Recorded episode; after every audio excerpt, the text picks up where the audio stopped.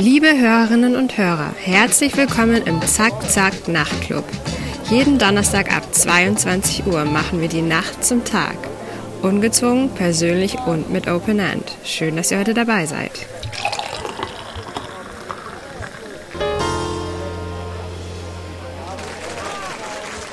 Liebe Hörerinnen und Hörer, herzlich willkommen zur ersten Nachtclub-Ausgabe im neuen Jahr 2022. Gegen die Krise kochen und catern. Ja, es geht in dieser Ausgabe auch um Gastronomie und die Corona-Krise, um die Politik und deren Auswirkungen. Es geht aber vor allem um die Menschen dahinter, um die Einzelschicksale und wie die Krise in einem Kontext passiert, der von persönlicher Leidenschaft und auch Erfolgswillen geprägt ist. Heute begrüße ich Andreas Voigt im Nachtclub Studio. Andreas Voigt betreibt zusammen mit Peter Mark das Catering, die Festwirte und die Lounge im Theater Akzent inklusive der Terrasse. Unser Telefon zur Vorbereitung der Sendung hat mit einer für mich sehr spannenden Aussage begonnen. Ich bin ein Favoritener Burgenländer. Herr Voigt, wer verbirgt sich dahinter? Also schönen guten Abend. Ich bin aufgewachsen im Südburgenland und, und jetzt lebe ich in Favoriten. Und ich denke mal, das ist für mich ein Teil ein bisschen meiner Identität, oder nicht nur ein bisschen, sondern es ist ein großer Teil meiner Identität, diese burgenländischen Wurzeln. Und ähm, jetzt kann ich ein bisschen auf die Geschichte von Burgenland eingehen. Also das Burgenland war immer klassischer äh, ein, ein, ein, Land, wo Pendler gelebt haben. Wohin die jetzt gependelt haben, war verschieden. Da gab es mehrere Auswanderungswellen und wir Burgenländer haben alle Verwandte in Nordamerika. Also ich habe zum Beispiel in Chicago welche, in Winnipeg, in Texas. Das waren in der Regel immer Wirtschaftsflüchtlinge und das ist aber so geblieben. Das heißt, in den Jahren nach dem Zweiten Weltkrieg sind die Leute teilweise ausgewandert oder sie haben auspendeln müssen. Spaßhalber sagt man immer, halb Wien ist vor den Burgenländern erbaut worden, weil, weil das sehr oft, äh, gerade in der Baubranche, also als, als Maurer in Wien gearbeitet haben und haben, haben halt klassisch gependelt, Montag früh weg und Freitag im Frühschluss noch Retour. So habe auch ich gependelt oder bin in, in Wien gelandet und der klassische Zuwandererbezirk für Burgenländer ist halt Favoriten. Und äh, darum sage ich immer, ich bin Favoriten mit burgenländischen Wurzeln, burgenländischer Herkunft sozusagen, glaube ich, sagt man dann so. Favoriten als Bezirk der Wirtschaftsflüchtlinge. Man kann es ja so betrachten, wenn man will. Man muss es aber nicht so betrachten. Wir sitzen ja da in Favoriten im Moment im Studio. Wie ist so der Zugang zu diesem Wien in Favoriten? Was vielleicht ein anderer Mensch als eine Bedrohung empfindet, empfinde ich halt als Buntheit. Nicht? Also wenn ich in der Heimat bin, im Burgenland, werde ich ab und an angesprochen auf Favoriten, was da los wäre und so weiter. Und dann sage ich, wart ihr jemals ein Favoriten? Wisst ihr, wie, was das einfach für ein wunderschöner Bezirk ist für Wien? Und der ist natürlich bunt, ja. Also ich nehme natürlich die größte Gruppe jetzt in, in Favoriten sind immer noch Österreicher, aber die erste größte Gruppe der Zuwanderer ist die serbische Gruppe und dann kommt die türkische Gruppe. Und ich sage dann immer, und natürlich die burgenländische Gruppe gehört da auch dazu, weil also da gibt's ja bekannte Leute, zum Beispiel die Resetaric-Brüder, das sind aus, aus Stenaz im Burgenland, das sind in Favoriten auch zugezogen. Ne? Weil das der erste Bezirk, wenn du vom Land gekommen bist, war das. Das heißt, du warst relativ schnell am Land und warst aber relativ schnell in der Stadt. Favoriten hat's ja irrsinnig entwickelt und, und, und vergrößert. Im Favoriten ist ja der Wienerberg, also die, die kann ich jetzt kurz das Klischee bedienen, die Wiege der Sozialdemokratie, aber das hat immer schon auf einer Zuwanderung gelebt. Also die, die, die Stadt hat immer Zuwanderung gebraucht, weil sie sich ja nicht selbst reproduziert. Das heißt, du wirst, wenn du wachsen willst, musst irgendwo größer werden. Wenn du deinen Lebensstandard erhalten willst, brauchst Menschen, die das arbeiten, die das aufrechterhalten und die die, die Wirtschaft florieren lassen.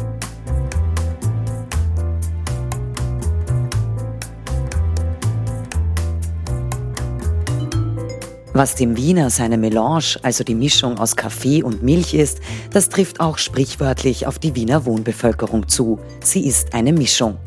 31,5 Prozent der Wiener, also knapp über 600.000, haben keine österreichische Staatsbürgerschaft. Aber die Melange ist nicht in allen Bezirken dieselbe. Menschen mit ausländischem Geburtsort wiederum wohnen vor allem in Rudolfsheim 5 Haus, in der Brigittenau, in Margareten sowie in Favoriten. 90.000 der knapp über 200.000 Bewohner Favoritens haben keine österreichische Staatsbürgerschaft. Es zeigt sich auch, dass sich Burgenländer besonders gerne im Süden von Wien ansiedeln und dazu gehört auch Favoriten, während es die übrigen zurgrasten Österreicher in die Bezirke innerhalb des Gürtels zieht. Demografisch gesehen ist Wien das jüngste österreichische Bundesland, wobei sich die Altersstruktur innerhalb Wiens zum Teil deutlich unterscheidet. Der zehnte Bezirk, also Favoriten, gehört zu den Wiener Gemeindebezirken mit einem niedrigen Durchschnittsalter, welches weiterhin leicht abnimmt.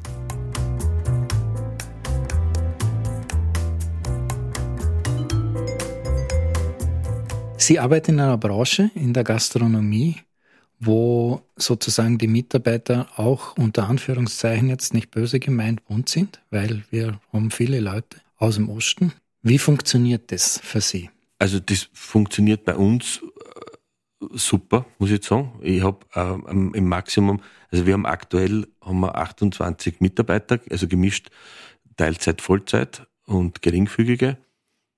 Ähm, und wir hatten Maximum, das habe ich mal nachrecherchiert, Maximum, das wir hatten, waren elf verschiedene Kulturkreise, ich jetzt mal so die Leute sind da, weil sie sich was aufbauen wollen. Die Leute sind zugezogen, um, um sich was aufzubauen, um ein schöneres Leben für ihre Familien zu haben und gern zu arbeiten. Wenn du zusammen arbeitest, gibt es in der Regel gibt's keine bösen Worte, weil du ziehst an einem Strang, weil du willst was umsetzen, du willst was machen, du willst da was aufbauen. Du willst da als Firma was aufbauen und du willst da als Mensch, der in diesem Gefüge arbeitet, ob du jetzt der Unternehmer bist oder der Mitarbeiter, du, du willst da irgendwas schaffen. Das ist der Hintergrund und du willst an sich an deiner Arbeit mehr oder weniger Freude haben. Natürlich gibt es immer Sachen, die man nicht so gern macht, aber das eint dann. Das, und das Betriebsklima muss passen. Uns gibt es jetzt ein bisschen mehr als zehn Jahre und da gibt es äh, gibt's ein Drittel sein seit Anfang bei mir. Und das ist für eine Branche wie die Gastronomie, da sind wir einerseits gewachsen und andererseits eine Branche, die sonst dann eine hohe Fluktuation hat, ist das sehr hoch. Das heißt, ich, da bin ich ein bisschen stolz drauf, dass wir an sich ein gutes Betriebsklima haben. Hat es was damit zu tun, dass Sie, ich muss jetzt wieder einmal ein Klischee bedienen, typischer Unternehmer sind, weil Sie haben es eh schon angesprochen, die Wiege der Sozialdemokratie, Sie sind auch engagiert im Sozialistischen Wirtschaftsverband. Wie passt das eigentlich zusammen? Weil das ist ja so, das bedient dieses Klischee des klassischen Unternehmers halt schon gar nicht, oder? Wenn man Sozialdemokrat ist.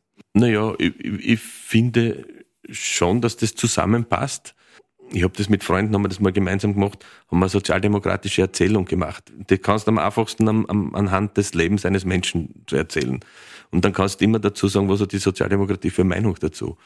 Also ein Mensch kommt auf die Welt, wird geboren. Wie ist die Versorgung des jungen Kindes? Wie können die Eltern bei den Kindern daheim bleiben? Wie ist das möglich? Was für Rahmenbedingungen gibt es da von der Arbeitsseite her? Dann dann geht's also einfach, das kann man so weiterrennen bis, bis, bis hin zum Tod. Das, das ist eine ganz einfache Erzählung und die, die Probleme, die, die uns da begegnen auf dem Weg, den muss ich einfach in die Hand nehmen. Das ist schon mein, mein, mein Zugang zu, zu, der, zu der Wirklichkeit und auch zur Wirtschaft. Nicht? Es hängt da sehr viel immer von der Wirtschaft ab auf dem Weg. Was ist, bis was für ein Grad ist das leistbar? Wie weit ist es einer Gesellschaft etwas wert? Da ist schon ein Umgang mit, miteinander, also ein Dialog zwischen Arbeitgeber, Arbeitnehmer, Arbeitsklima, ist langfristig, wenn die, wenn, die, wenn die Balance gut ist und wenn das alles funktioniert und wenn wir alle an einem Strang ziehen, ist, glaube ich, besser und nachhaltiger als, als irgendeine Ausbeuterei. Also wenn du selbst operativ mit deinen Leuten gemeinsam arbeitest, dann ist der, der Unterschied nicht so ein großer, weil du ziehst ja trotzdem an einen Strang. Nicht? Und wo spielt da sozusagen dieses sozialistische Weltbild, das Sie mittragen, hinein oder ist das eher so eine gefühlte Geschichte? Na, das, das spielt insofern schon hinein, als, als ich glaube, das ist ganz wichtig, das haben ja viele, viele Unternehmen haben das Problem, die Kommunikation und ich halte die Kommunikation relativ offen, dass man miteinander redet, dass man miteinander sich abstimmt und abspricht. Ich bin sehr geschätzt bei meinen Mitarbeitern, auch weil zum Beispiel die Corona-Pandemie, äh, das war ganz klar, dass ich schaue, dass ich die alle mit, mit Kurzarbeit versorge. Also, dass ich die alle in die Kurzarbeit bringe, dass, dass die keine, keine Existenzangst haben müssen. So im Nachhinein betrachtet oder im Nachhinein kann man ja nicht sagen, weil die Corona-Krise ist nicht beendet, auch wenn sie schon vor einige Mal als beendet erklärt wurde. Der lange Blick zurück jetzt, wie ist die Bilanz? Ja, ich bin ein bisschen kritisch. Also mir hat die Pamela Rendi-Wagner eingeladen zu einer Pressekonferenz, das war im Mai 20, das ist jetzt eineinhalb Jahre oder mehr sogar her, dass das ein Fahren auf Sicht ist. Ich will keine Fahnaufsicht, ich will ein bisschen Planbarkeit. Manche Sachen haben sehr, sehr gut funktioniert. Also ich finde zum Beispiel die, die Kurzarbeit, die war in den 20er Jahren fast das einzige bis zum Umsatzersatz im Herbst, der angekommen ist, der funktioniert hat, der einfach äh, es verhindert hat, dass eine riesengroße Arbeitslosenwelle. In der Gastronomie gab es eben die Möglichkeit, schon im Herbst, ob ab September 2020 zu testen, dann war das für uns klar, dass wir das, dass wir das machen. Also meine Mitarbeiter und ich, dass wir da einmal in der Woche war das damals möglich, PCR-Test in einem Labor. Das mit diesen Antigen-Schnelltests, die wurden mir in einer Tourismusrunde schon im September vorgestellt. Das sind dann irgendwann im November, sind die dann langsam aufgekommen, dass man diese, dass diese Tests gibt. Das hätte man viel früher initiieren können. Und auch, was, was zum Beispiel der Handel nicht nie geschafft hat, war eine Maskenpause. Und ich habe zum Beispiel im Betrieb gemacht äh, die Regel 9 plus 1, das heißt 54 Minuten arbeiten und 6 Minuten Maskenpause. Das sind Sachen, die habe ich im November 20 gemacht. Da habe ich äh, schon FFP2-Masken gekauft. Da hat man in Teilen von Österreich noch nicht einmal gewusst, wie man FFP2 schreibt, also jetzt übertrieben gesagt. Also meine Branche ist sicher da immer vorne dran gewesen, also die, die Veranstaltungsbranche weil wir wollen arbeiten. Es ist nicht jetzt mit diesem, mit diesem Lockdown jetzt im November 21. Wir waren alle wie vor den Kopf gestoßen. Ich weiß es nicht. Du warst so leicht deprimiert und du warst so drinnen im Arbeiten. Und es hätte ja die Systeme gegeben, dass man, dass man wohl mit Vorgaben arbeiten könnte. Aber das ist versemmelt worden. Nicht? Im Sommer haben wir die Pandemie beendet. Das einzige Land war Wien, das diese PCR-Teststrategien aufrechterhalten hat äh, und noch perfektioniert hat, weil mittlerweile, also ich google fast jeden Tag, also ich google fünfmal in der Woche, mache ich meinen PCR-Test. Meine Mitarbeiter, die meisten auch bis zu fünfmal, in acht, neun Stunden aus dem Test. Sie haben sich Ihre eigene Planbarkeit geschaffen, so wie Sie das machen. Ich möchte jetzt nämlich noch ein bisschen auf Ihre Person zurückkommen, damit die Leute ein bisschen eine Vorstellung haben, mit wem sie es zu tun haben, wer da hinter Mikrofon sitzt. Sie sind ja ein bisschen auf Umwegen in die Gastronomie gekommen. Ich habe da irgendwo gelesen, Sie haben eigentlich einmal Just studiert. Wie kommt man als Just-Student in die Gastronomie? Eigentlich nach der Matura bin ich nach Wien gegangen und habe dann äh, studieren begonnen, weil mein Vater Jurist ist und weil mir gedacht habe, das passt zu mir, habe gesehen, das ist überhaupt nicht meine Welt und habe dann so wie, wie andere in der Gastronomie nebenbei angefangen zu arbeiten und irgendwann habe ich gesehen, das ist eigentlich das, was, was mir was mir gefällt, muss, muss tatsächlich sagen, ich habe eigentlich mit 12, 13 Jahren habe ich schon so einen Zug gehabt, irgendwas Gastronomisches, gehobene Gastronomie zu machen, weil damals war Österreich noch ein Ödland, was, was, was Gastronomie anlangt. Das war 1982, 83. Damals sind die ersten so ein bisschen äh, gehobenen Gastronomie-Magazine gekommen und da hätte ich mich eigentlich dafür interessiert. Ich weiß jetzt nicht, warum ich das dann verloren habe. Habe dann eigentlich neben dem Studium in einer Bar angefangen zu arbeiten. Dann war ich lange im Restaurant Stomach im 9. Bezirk in der Seegasse. Dann war ich im Steireck und so weiter. Und während ich Stomach gemacht habe, habe ich noch so ein Kolleg für Tourismus und Freizeitwirtschaft gemacht, damit ich Ausbildung in der Richtung auch habe. Auf meinem Weg war ich dann noch in, in der Hotellerie, also in Marriott. Irgendwann habe ich dann begonnen, nebenbei das Catering aufzubauen, eben mit meinem Partner. Das war dann jeweils nebenbei. Also ich war dann noch Geschäftsführer von einem japanischen Restaurant und habe das dann dort meine Stunden reduziert und seit 2011 mache ich ausschließlich dieses Catering. Ich bin an sich der, das, das Gesicht, der Frontman, mache den, den Verkauf und äh, Rechnung und, und, Buchhaltung. Also das ist auch so mein Thema. Aber ich bin, muss ich sagen, bei 90 Prozent meiner Veranstaltungen selbst immer vor Ort. Und wir bespielen eine Location exklusiv. Das ist das äh, Bildungszentrum der Arbeiterkammer und das Theater Akzent. Dann haben wir eine Produktion, das ist im, Hightech Campus, das ist vis-à-vis vom Budo Center, eine ehemalige Philips-Industrie. Äh, dort machen wir die Kantine. Und sonst haben wir halt Kunden in, vom BIS. Also sehr, sehr viel im Kongress- und, und Konferenzbereich aber auch Hochzeiten und also wirklich vom, vom bis Querschnitt. Was ist dieser USB, das, was Sie ganz speziell auszeichnet? Ja, wir nennen uns Festwirte und, und, und, und ein bisschen ist es schon sowas in diese Richtung. Das heißt, äh, so wie der Name ist, wir wollten den Namen schon ändern auf die Wiener Festwirte, so dass das, es soll schon was, was, was Bodenständiges, was Erdiges, was in jedem schmeckt, so quasi, das ist der Hintergrund. Wir haben dann in der, in der Pandemie, das ist vielleicht ganz ein lustiger Exkurs, haben wir in der, auf der Terrasse beim Theater Akzent, das ist eine wunderschöne, äh, auf, zwei, auf zwei Ebenen Terrasse mit 120 Sitzplätzen, einen Pop-Up-Heurigen gemacht. Und der heißt Scharf, Wild und Ohne. Und genauso wie er heißt, dieses Programm, das heißt scharfe Sachen, dann wilde, wilde Wildspezialitäten und ohne vegan und vegetarisch. Und der hat ab, ab dem Aufsperren, wir haben das letztes Jahr im, im 2020 im August begonnen, hat der dann super funktioniert und heute haben wir das, heuer haben wir das weitergeführt über den Sommer. ist halt eine, ist halt eine Saisongeschichte, die von dieser Terrasse, vom Outdoor-Gedanken lebt. Und das hat uns irrsinnig Spaß gemacht. Wien lebt ja oder hat gelebt vor der Krise sehr, sehr stark vom Städtetourismus, vom Kongresstourismus. Wie hat sich das verändert? Und wie wird es eventuell weitergehen? Im März 2020, das war meine erste Corona-Absage, das war der Kongress der Thoraxchirurgen. Dieses Zurückgehen des Kongresstourismus, der hat uns ganz stark getroffen. Also das ist, das, das Geschäft ist weg und das wird sich, glaube ich, auf Jahre nicht erholen. Weil man er, erkannt hat, dass diese, diese Hybridveranstaltungen, das wird, glaube ich, auch in Zukunft in die Richtung wieder gehen, dass viel nur mehr online passiert. Wahrscheinlich gibt es dann einen Teil Premium-Tickets, dass du das, das, was vor Ort passiert, auf 100 oder so beschränkst und den Rest gibt's nur mehr, wird nur zugeschalten. Wie ist Ihren Mitarbeitern eigentlich gegangen? Was war da Ihre Strategie? Jetzt ist man aber verantwortlich für 30 Leute in Ihrem Fall. Wie geht man damit um, wenn man auch selber in diesem Korsett drinnen steckt? Wir haben so eine WhatsApp-Gruppe oder Broadcast-Liste, wo ich dann immer Informationen verteilt habe und jeder hat gewusst, äh, sie kriegen weiter ihr Geld und meine Branche, das Catering, ist nicht so trinkgeldlastig wie andere Branchen. Also für Mitarbeiter waren nicht in diesem Umfang, wie es in einem, wie es in einem Kaffeehausbetrieb wäre oder in einem Restaurantbetrieb. Und dann haben meine Mitarbeiter natürlich, so Menschen sind verschieden, verschieden äh, reagiert. Also ich habe zum Beispiel eine, eine ältere Dame, die einfach kommunizieren muss, also das ist in ihrer Natur, die war dann irrsinnig froh, wie äh, ob die Kantinen ab Mai 2020 wieder offen waren. Bei anderen war das anders. Die haben, dann haben sie eigentlich so äh, eine ältere Dame, die eigentlich froh war, dass sie mehr Zeit hat für daheim. Den einen hast du mehr enthalten und den anderen weniger, weil es ähm, die, die, die mehr arbeiten wollten. Und, aber an sich, die meisten wollten einfach zumindest wieder aussehen. Zum Beispiel nach diesem Lockdown äh, Anfang 21. Wir hatten im Juni dann wieder Geschäft. Äh, subjektiv haben wir gedacht, boah, so viel haben wir noch nie gearbeitet. Ich habe dann nachgeschaut, wir haben 38 Prozent vom Umsatz des 19er Jahres, also des vergleichbaren letzten Zeitraums gehabt. Aber subjektiv waren wir alle, du bist in einem anderen Modus gewesen. Du bist nicht mehr gewohnt, so viel zum Arbeiten. Hat das was mit den Preisen auch zu tun? Weil 38 Prozent Umsatz gegenüber 100, in Wahrheit kann man ja da mit dem Unternehmen noch nicht überleben. Das ist eh nur gegangen, weil wir da Umsatzersatz bekommen haben. Also weil es gefördert worden ist. Also das, das, es waren halt die Veranstaltungen, das war die Sperrstunde noch bis im, im Ende Juni noch länger.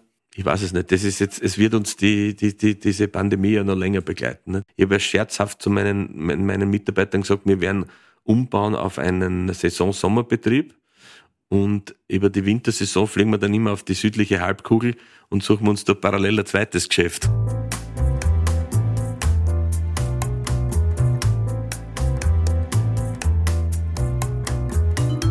Wie angeschlagen die Tourismusbranche ist, zeigen die Daten der Statistik Austria. 2020, im ersten Jahr der Corona-Pandemie, sank der Umsatz der Gesamtwirtschaft in Österreich um minus 6,4 Prozent auf 781 Milliarden Euro. Der Tourismus hatte hingegen mit minus 34,9 Prozent auf 19,3 Milliarden Euro eine deutlich schlechtere Entwicklung zu verkraften.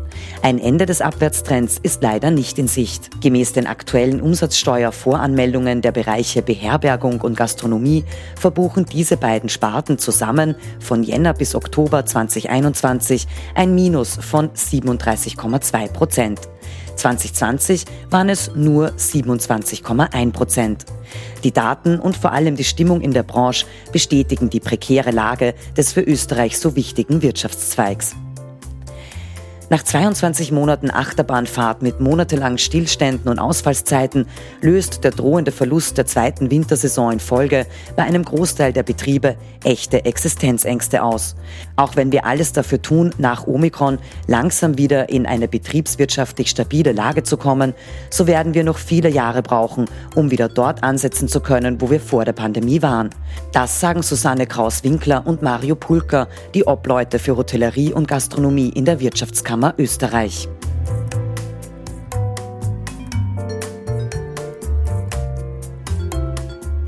Jetzt noch eine andere Frage, die gar nichts mit der Krise zu tun hat. Das hat was mit Essen zu tun, als jemand, der Catering macht.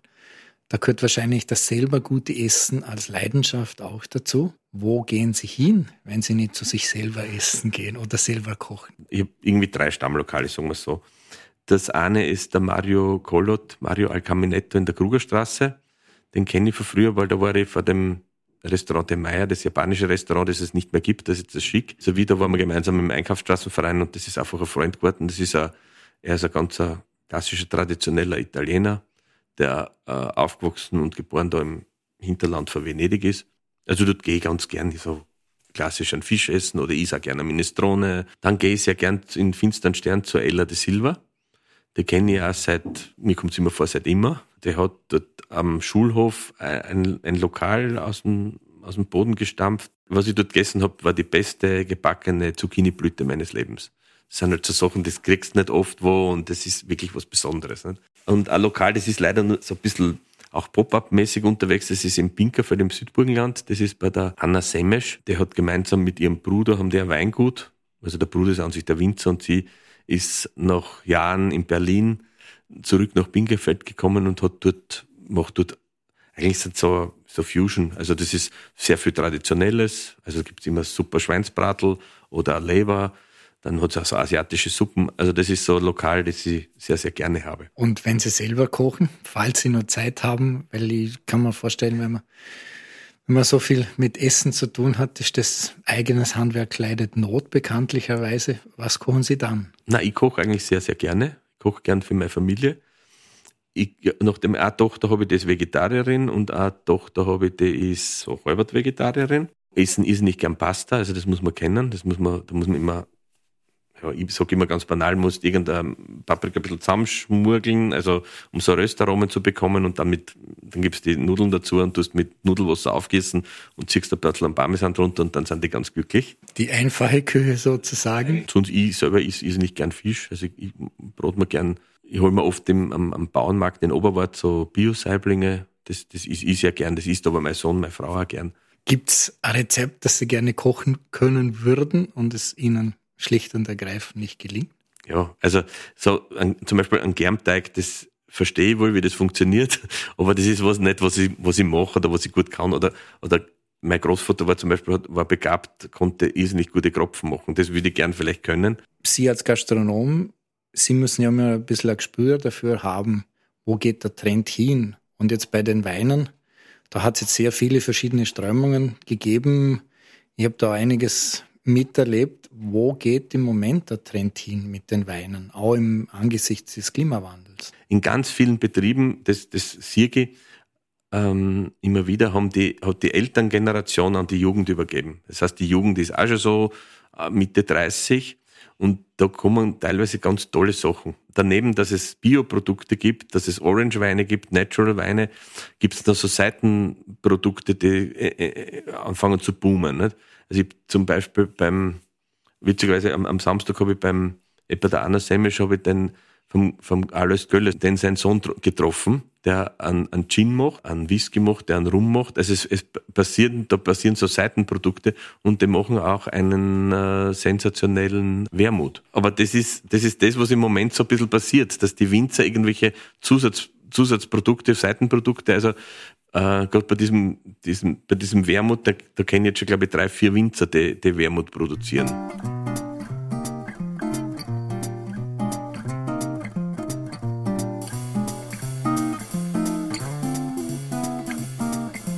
Nicht die Ärzte, die Gastronomen sorgen für den Wohlstand der Apotheker. Martin Gerhard Reisenberg, Bibliothekar und Autor. Ich glaube, das ist nicht mehr zeitgemäß. Mittlerweile ist es, hat sich das Bewusstsein in der Bevölkerung oder bei den Menschen sehr stark geändert. Es wird viel bewusster gegessen, wird ganz anders konsumiert. Es wird zwar natürlich gerne mal ein Schweinsbratel gegessen, aber das bewusst und, und, und, und, und anders. Also ich glaube, dass, dass das sich sehr stark geändert hat und noch ändern wird. Es gibt natürlich, da gibt es also einen Generationensprung, der, aber selbst bei denen kommt es langsam auch an. Also bei Eltern, also so bei meiner Eltern, äh, der Generation meiner Eltern, die, die jetzt 80 sein, aber auch so bei den 60, 70, 80-Jährigen herum, beginnt es auch, dass man bewusster anfängt, sie zu ernähren.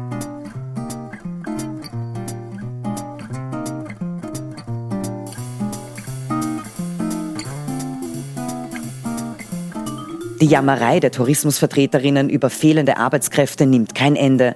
Es ist Jahr für Jahr das gleiche Spiel. Schuld am Personalmangel sind vor allem die Arbeitsbedingungen. Die Corona-Krise hat die Mängel noch einmal deutlich aufgezeigt. Reinhard Stemmer, Vorarlberger ÖGB und wieder Landesvorsitzender. Das kann ich zu einem großen Maß unterschreiben, was, der, was, er, was er da sagt. Das stimmt auch. Das ist ein Problem meiner Branche. Ich engagiere mich da politisch. Also abgesehen vom SWV habe ich so eine andere Tourismusgruppe, wo ich immer zusammenhole die Arbeitgeber und Arbeitnehmervertreter, wo man sich austauscht, was kann ich für die Branche machen. Weil da haben wir ein grundsätzliches Problem in Österreich. Die, die Bereitschaft von verfügbaren Einkommen auszugeben für Essen ist sehr, sehr niedrig oder am niedrigsten im internationalen Vergleich. Ähm, das ist, glaube ich, bei Österreichern ist das bei 16 Prozent, bei äh, Italienern, Japanern ist es über 20, 21 und 22 Prozent, bei Amerikanern ist es 19 oder 20er. Und bei uns ist das einmal sehr niedrig, das heißt, und die Preise sind falsch kalkuliert in der Gastronomie. Das sind teilweise viel zu billig. Ich glaube, dem, dem, dem muss man entgegentreten. Also man muss einerseits mit den Preisen auffahren, man muss sagen, äh, echte Wahrheit, äh, echte Arbeit ist was wert. Jemanden zu bedienen hat keine hohe Wertigkeit griffigeres Beispiel wäre, wenn ich jetzt bringe, aber warum ist zum Beispiel die Pflege eines, eines geliebten Menschen äh, weniger wert als das Bauen einer Immobilie? Ne? Das meine Kritik, die da drinnen verpackt in dieser Äußerung, ist klar. Ein bisschen ist da ein Mangel an dieser Achtung da vom, vom, vom Mitarbeiter in der Gastronomie. Aber das ist teilweise auch hausgemacht. Also da muss man, muss man sich selbst bei den Ohren nehmen. Was schon stimmt, es, es ist eine Branche mit, mit dem niedrigsten Kollektivvertrag, mit den unattraktivsten Arbeitszeiten, ja, also da muss man irgendwas dagegen machen. Ich weiß, dass äh, zum Beispiel in der Hotellerie in Wien gibt schon die Bestrebung, dass man Richtung vier Tage Woche gibt. Also irgend, du musst irgendwas, muss, irgendein Benefit muss da sein. Ansonsten ist meine Erfahrung auch in der Branche, dass ähm, für vielen Kollegen, mit denen ich früher zusammengearbeitet habe, in der klassischen Gastronomie, dass die abwandern in benachbarte Berufe. Und die wandern also klassisch ab in, in, in äh, Außendienstmitarbeiter für irgendwelche Supplies, also irgendwelche Produkte, die in der Gastronomie verkauft werden. Oder sie gehen in Kantinen, das ist auch sehr beliebt, weil das ist meistens Montag bis Freitag, Betriebskantinen mit Arbeitszeiten, wo die teilweise um, um 15 Uhr fertig sein. Und die Menschen wollen einfach in ihr Leben privat erleben können. Das ist eine wichtige Sache.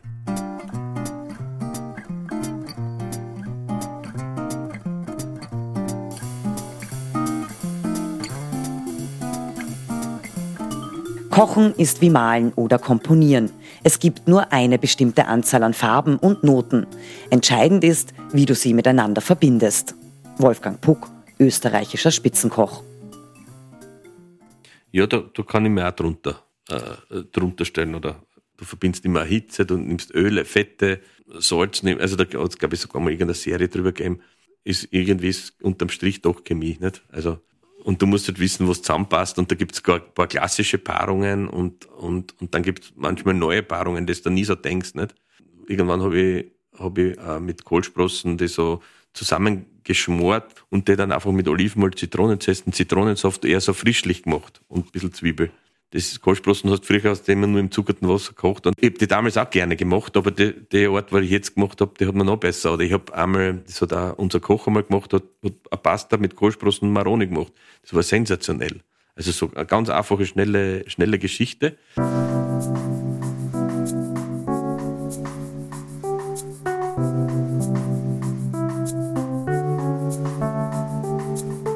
Fassen wir einmal zusammen. Favoriten liegt am nächsten zum Burgenland, was Wien betrifft. Eine schnelle Pasta mit zusammengeschmurgelten Paprika und vielen Röstaromen schmeckt auch den Veganern. Im ersten Jahr der Pandemie ist nur die Kurzarbeit wirklich schnell bei den Gastronomie- und Tourismusunternehmen angekommen. Die Branche muss sich wegen der Arbeitsbedingungen schon auch selbst an der Nase nehmen. Die, die das jetzt schon tun, haben auch Erfolg bei ihren Mitarbeitern. Und Wermut könnte der nächste heiße Scheiß werden, um es mal salopp auszudrücken. Dann kommen wir zur letzten Frage dieser Sendung. Da müssen wir jetzt sehr hypothetisch werden. Schauen wir mal, wann das eintritt. Vorausgesetzt, die Corona-Pandemie wird zu einer Endemie oder verschwindet ganz.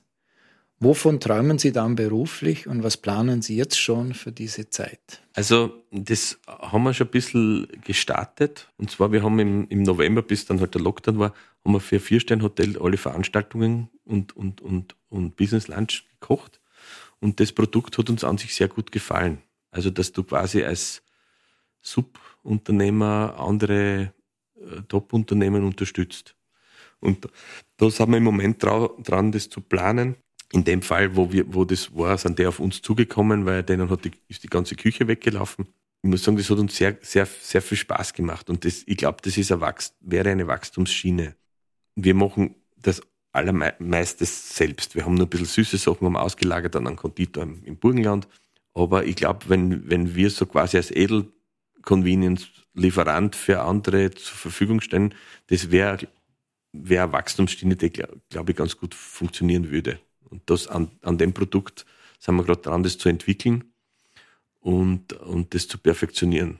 Lieber Andreas Voigt, vielen Dank fürs Kommen. Vielen Dank für die schönen, vielen netten Einblicke, auch den Ausblick in die Zukunft und ich wünsche Ihnen sehr viel Erfolg, dass Ihre Vorstellungen und Träume sich erfüllen. Liebe Hörerinnen und Hörer, ich bedanke mich recht herzlich fürs Zuhören. Ich hoffe, es hat Ihnen gefallen. Wenn ja, dann streamen Sie uns wieder. Mein Name ist Thomas Nasswetter, gesprochen hat Barbara Piontek. Ich wünsche Ihnen eine gute Nacht und bleiben Sie uns gewogen.